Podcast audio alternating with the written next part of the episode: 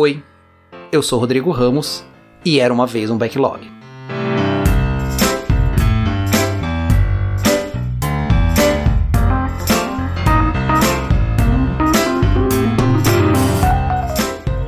Olá pessoal, começando mais um episódio do Era uma vez um backlog e hoje falando do XP, sim, do Extreme Programming. Muito bem, vamos conhecer um pouquinho mais sobre a história, o começo desse modelo tão interessante.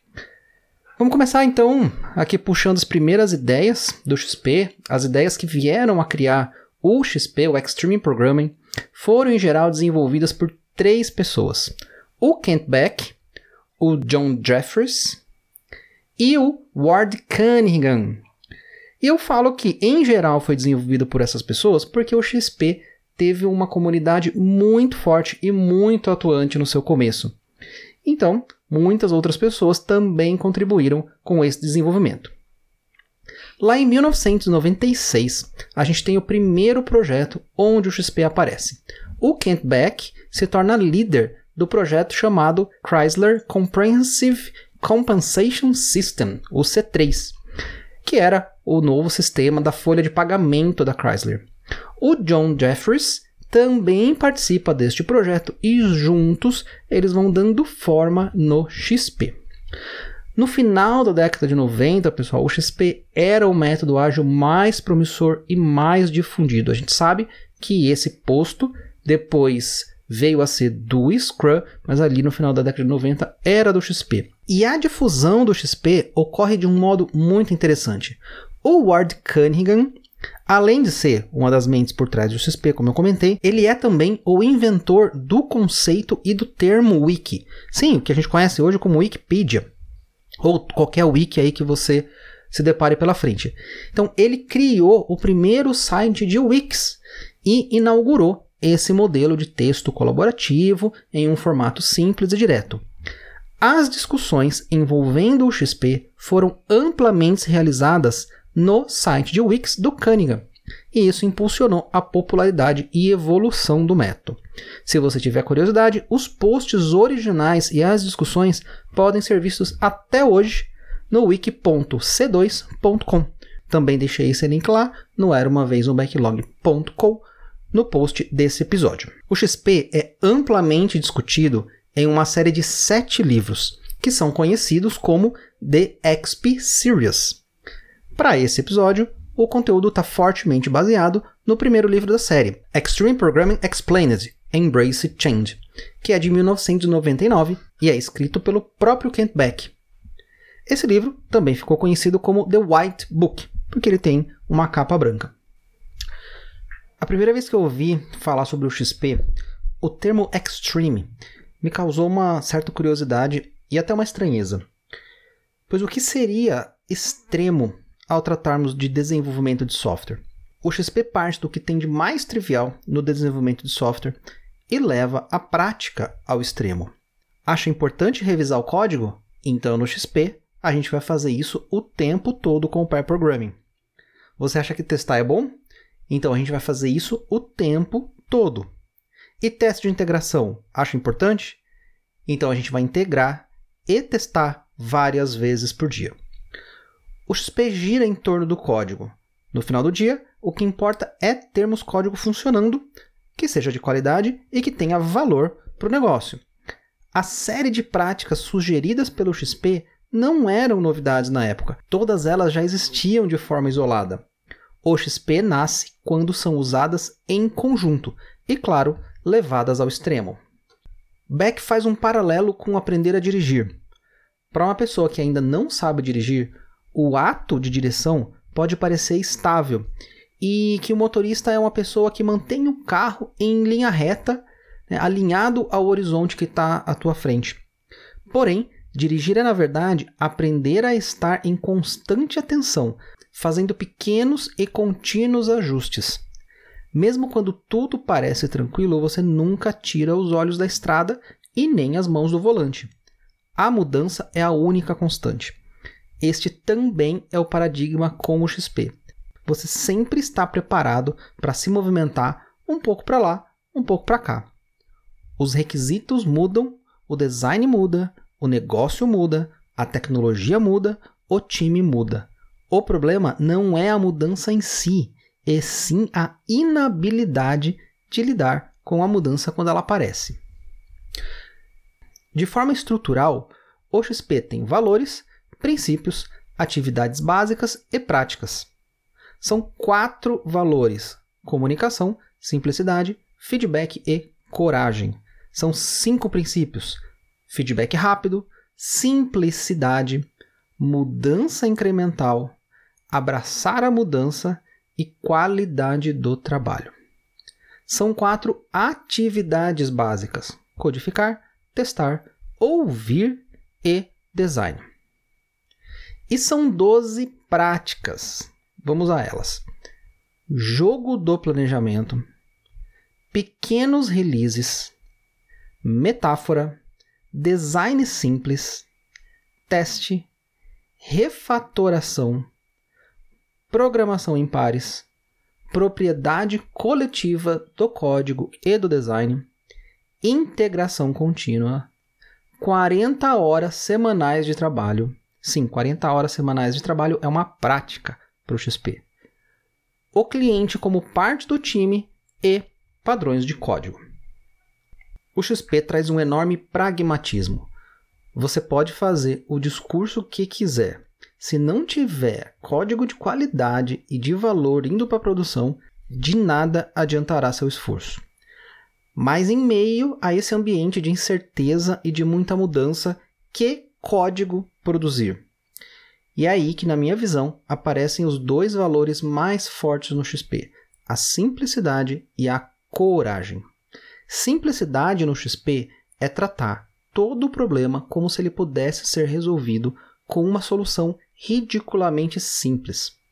A gente é treinado a criar soluções sempre pensando no futuro ou no reuso daquela solução.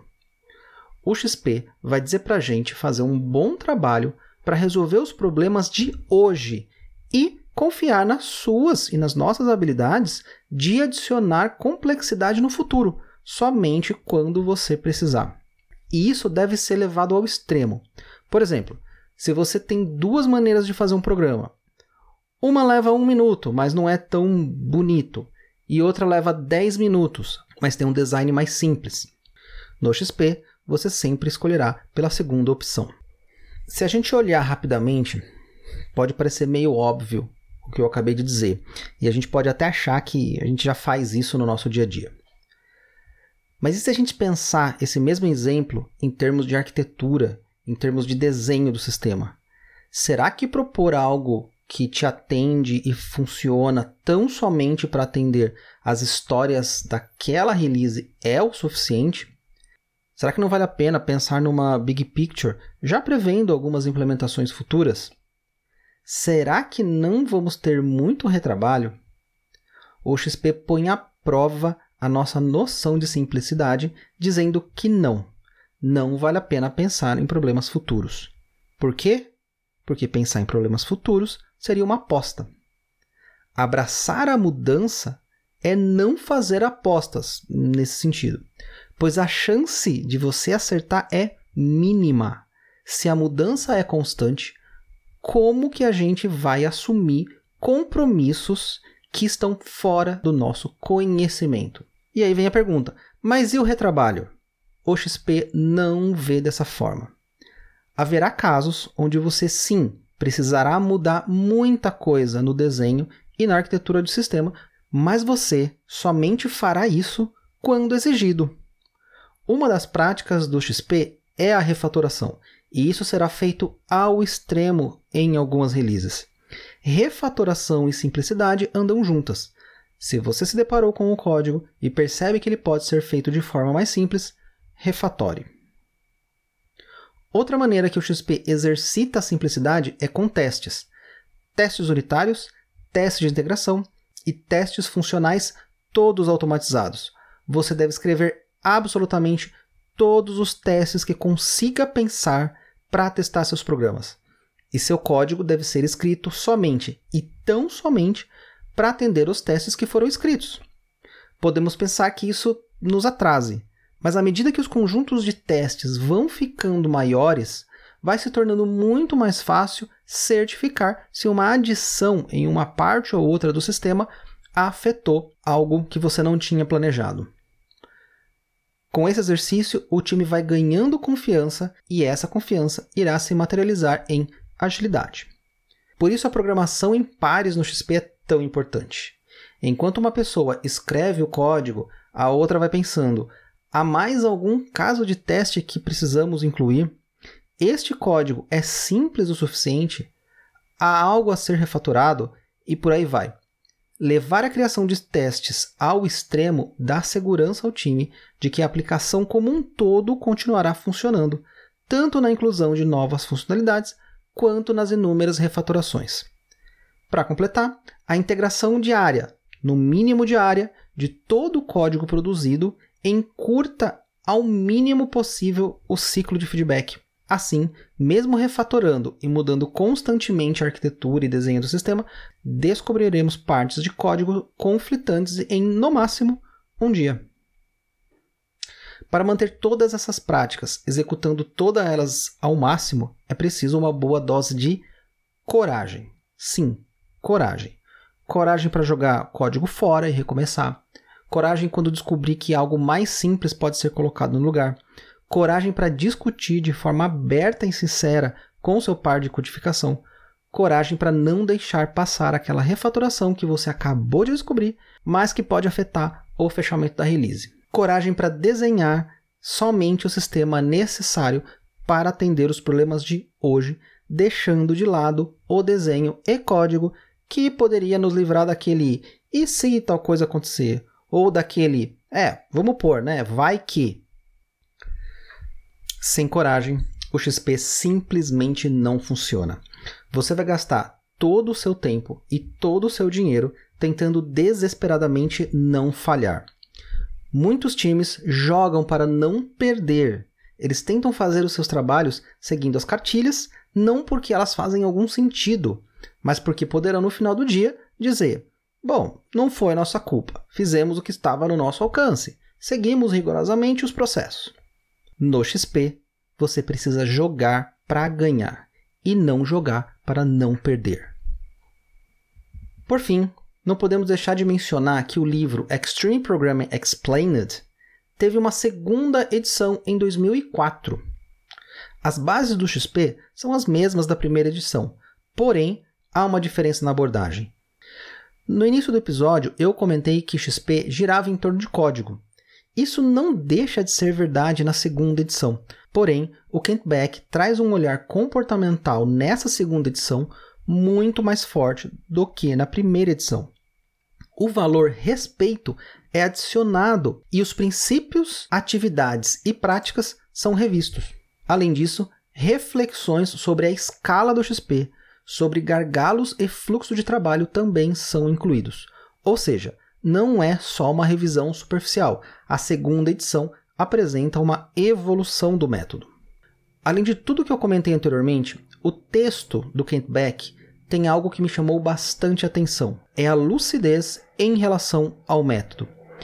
Nesses últimos meses, eu tenho percebido que quando alguém realmente domina um assunto, sabe falar muito bem tanto dos benefícios e onde ele pode ser aplicado, como de seus problemas e limitações. O Beck explora muito bem esses dois mundos, e isso é algo muito raro. Principalmente em um mercado dominado pela venda de metodologias que prometem te transformar. A limitação não vende bem, mas ignorá-la torna a visão míope e faz com que naveguemos em um mar onde só nos resta apelar para a esperança de que as coisas vão dar certo. Para fechar, eu cito um trecho do livro Extreme Programming Explained, que reflete a simplicidade, coragem e a transparência do XP e de seus criadores. Vamos lá, abre aspas. Todas as metodologias são baseadas no medo. Você tenta construir seus hábitos para prevenir que seus medos se tornem realidade. Nesse sentido, XP não é diferente de nenhuma outra metodologia. A diferença é quais medos estão embutidos no XP. Eu tenho medo de fazer um trabalho sem sentido, de ter projetos cancelados por falta de progresso, de fazer decisões ruins de negócio, de ter pessoas de negócio fazendo decisões técnicas ruins por mim, de chegar a um momento onde eu percebo que eu deveria ter passado mais tempo com meus filhos e de fazer um trabalho que não me orgulhe. Fecha aspas, Kent Beck, 1999.